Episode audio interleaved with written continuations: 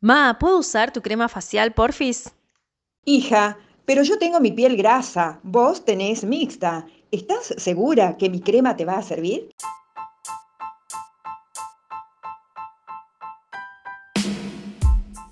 Estamos de vuelta, sí, ya pisamos la tercera temporada de Hablamos de Cosmética Natural, donde te acercamos experiencias valiosas sobre cosmética natural, aromaterapia y bienestar.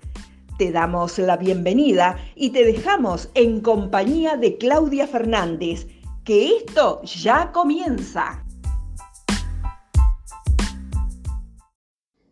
Te doy la bienvenida a Hablamos de Cosmética Natural, episodio 67.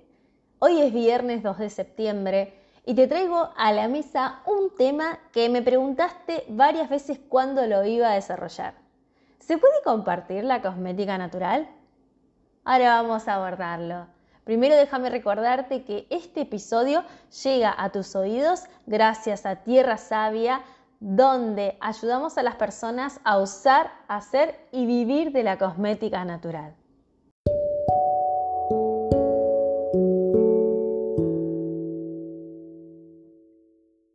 Cada vez que una persona me dice, estoy viviendo en una casa donde comparto con otras personas y ¿se puede compartir mis cosméticos naturales?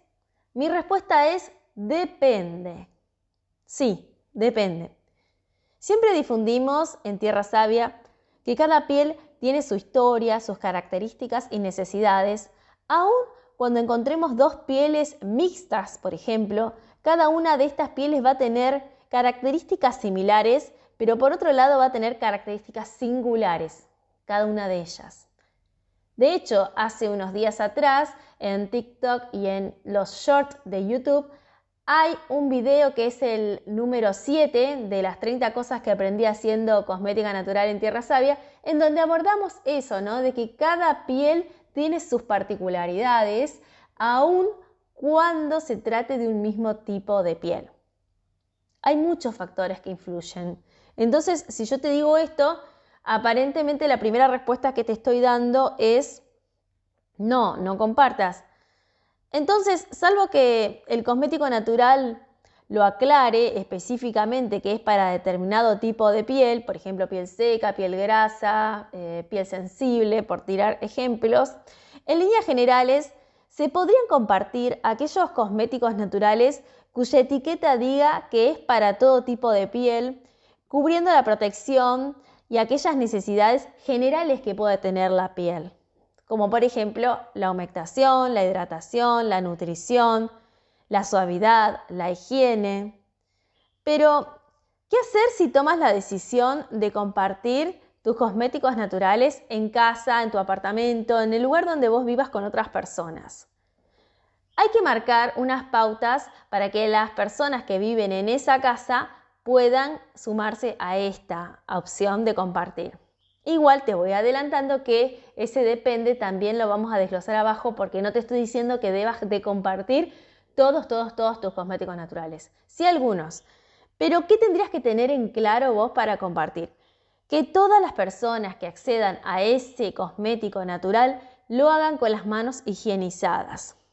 Que todos lo dejen en un sitio oscuro, lejos de la luz directa del sol, seco, libre de humedad que todos los tapen bien. Hay algunos cosméticos naturales que tienen una dosificadora o una válvula, ¿no es cierto? También que vos vas pulsando y va saliendo el producto, las tapitas eh, flip top que te hacen más sencillo que un producto no se contamine. Pero ¿qué pasa de esos productos que tenés que abrir una tapa y meter las manos? Bueno, sí o sí, manos limpias, como te decía, y también que los cierren, porque cuando no se cierra el producto es donde puede empezar a contaminarse ese cosmético. Por eso es tan importante que las personas con quienes vos compartas tus cosméticos también entiendan esto. Sé que a lo largo de este episodio habrás pensado eh, que querés que tu serum siga siendo tuyo, que cómo vas a compartir, o sea, el solo hecho de pensar que alguien te pida una crema, un serum facial, ya te está haciendo poner un poco incómoda y lo sé y lo reconozco. Y soy de las que sugiere que a cada piel hay que darle específicamente lo que la piel necesita. y que donde más se nota esto es en la piel del rostro.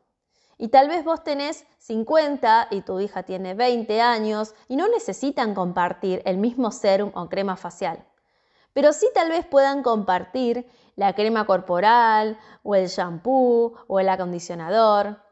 Y el acto de compartir los cosméticos naturales y los productos de cuidado personal es una ayuda a que los demás interpreten también cómo vos ves el cuidado, ¿no es cierto?, de la piel, de tu pelo, de tus ambientes, desde un lugar más sostenible y natural, y que también gracias a este compartir ellos implementen el maravilloso hábito de usar productos naturales. Y eso sí que es un gesto de amor, no solo hacia tu familia, sino también hacia el planeta.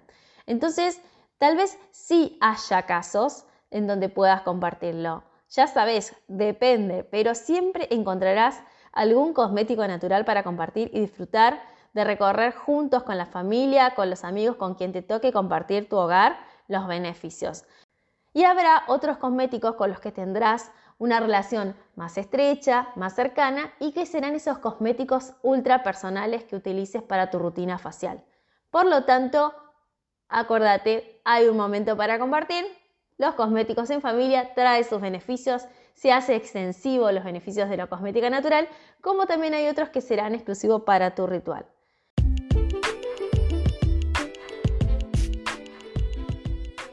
Si te identificas con este contenido que acabo de compartir y te ha servido, te pareció de valor, justamente porque lo has pensado más de una vez si tenías que compartir o no compartir tus cosméticos naturales, te pido un segundo que hagas una captura de pantalla y compartas tu experiencia de escuchar este podcast etiquetándonos en redes, por ejemplo en Instagram, que es la que más usamos, arroba tierra.savia. También nos podés encontrar en otras redes como Facebook, como TikTok, como YouTube. Simplemente poniendo Tierra Sabia nos vas a encontrar, Sabia con B larga.